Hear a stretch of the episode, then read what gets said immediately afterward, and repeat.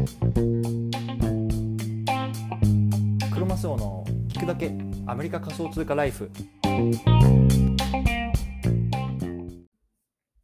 皆さんおはようございます。アメリカ西海岸在住のクロマスオです。今日は12月9日木曜日の朝ですね。皆さんいかがお過ごしでしょうか？今日も早速聞くだけアメリカ仮想通貨ライフ始めていきたいと思います。よろしくお願いいたします。今日のテーマなんですけれども今日はビットコインのアフィリエイトブログで稼ぐ方法の3ステップ。このね、テーマで話していきたいなと思います。で、今日の対象のリスナーさんは、仮想通貨ブログが盛り上がってるらしいなとか、自分もやってみようかなとかね、あとはね、もうすでにね、仮想通貨ブログ書いてるんだけど、なかなか収益発生しないなとか、そんな風にね、考えてる方向けの内容になってます。でね、僕自身は1年ぐらい前からね、ブログを書き始めました。で、最初半年ぐらいはね、本当に全然稼げなかったんですよね。で、まあ、今年のね、6月とか夏ぐらいからですね、約半年前ぐらいから、まあ、仮想通貨ブログの方にこう舵を切り替えたらね、まあ、一気にね、こう伸びたっていうことがありました。でね、あの今まで半年ぐらいでね、延べ30人ぐらいがね、あの僕のブログ経由で講座を開設してくれて、まあ、あの報酬が入ってくると。でね、まあ、そんな感じで、えっと、金額で言うと大体3000ドルぐらいですかね。まあ、日本円で言うと35万とか、それぐらいをね、まあ、半年ぐらいで稼げたので、まあね、あの、11月の末、まあ、本当に2週間、10日ぐらい前にね、まあ、あの、法人を作りましたというような感じで、まあ、そんなね、まあ、現役ブロガーブロガーのね、まあ、僕がね、まあ、あの、こういうビットコインでのアフリエイトブログで稼ぐ方法3ステップというところでね、話していきたいと思います。興味がある方はぜひ聞いてみてください。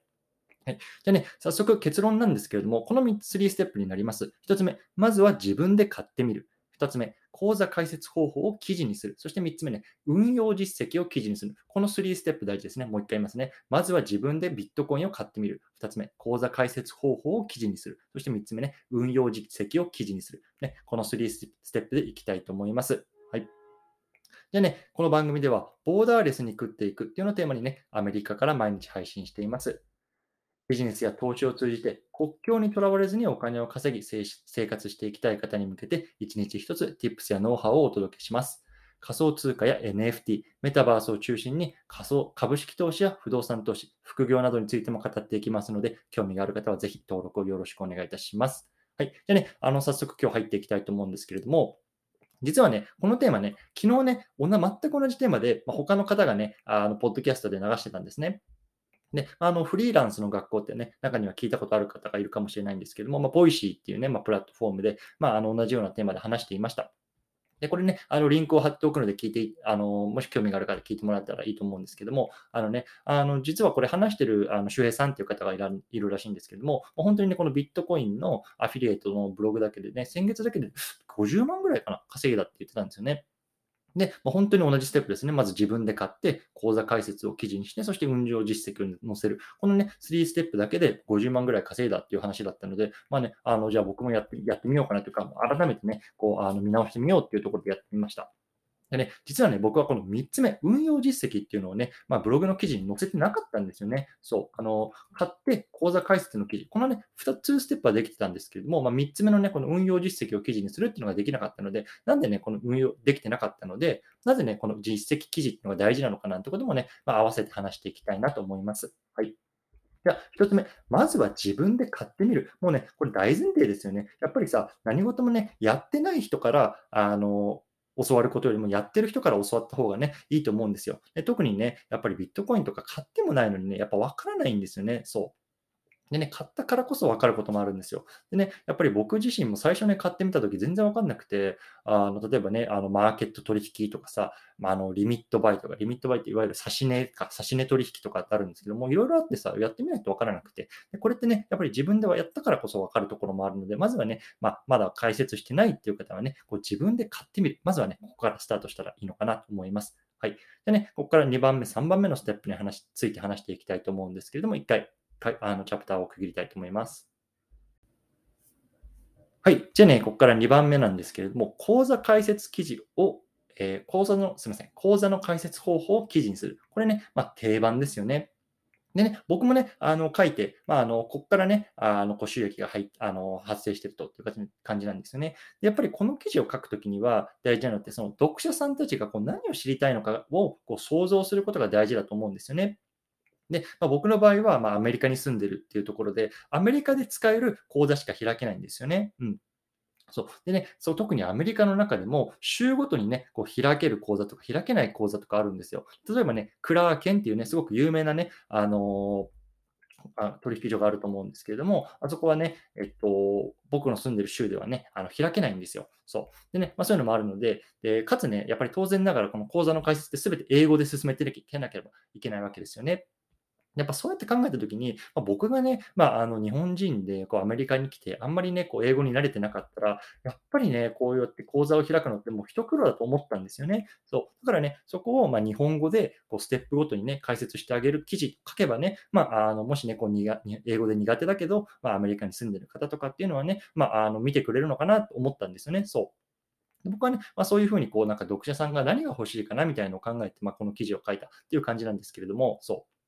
であとね、あのポイントとしては、複数のね、講座を開設するっていうところをね、まあ、あの、こう説明したりとか、あとは書いてみるといいと思うんですよね。そう。でね、実際僕の経験でもあったんですけれども、僕はね、バイナンス US っていうのをメインの講座で、あの、取引所で使ってるんですけども、このバイナンス US がね、一時使えなくなった時期があったんですよね。でもね、あの僕はね、例えばコインベースであるとか、ロビンフッドであるとかね、こう複数のね、仮想通貨口座を持ってたので、なのでね、こう継続して、まあ、買いませているんです、いたんですよね。そう。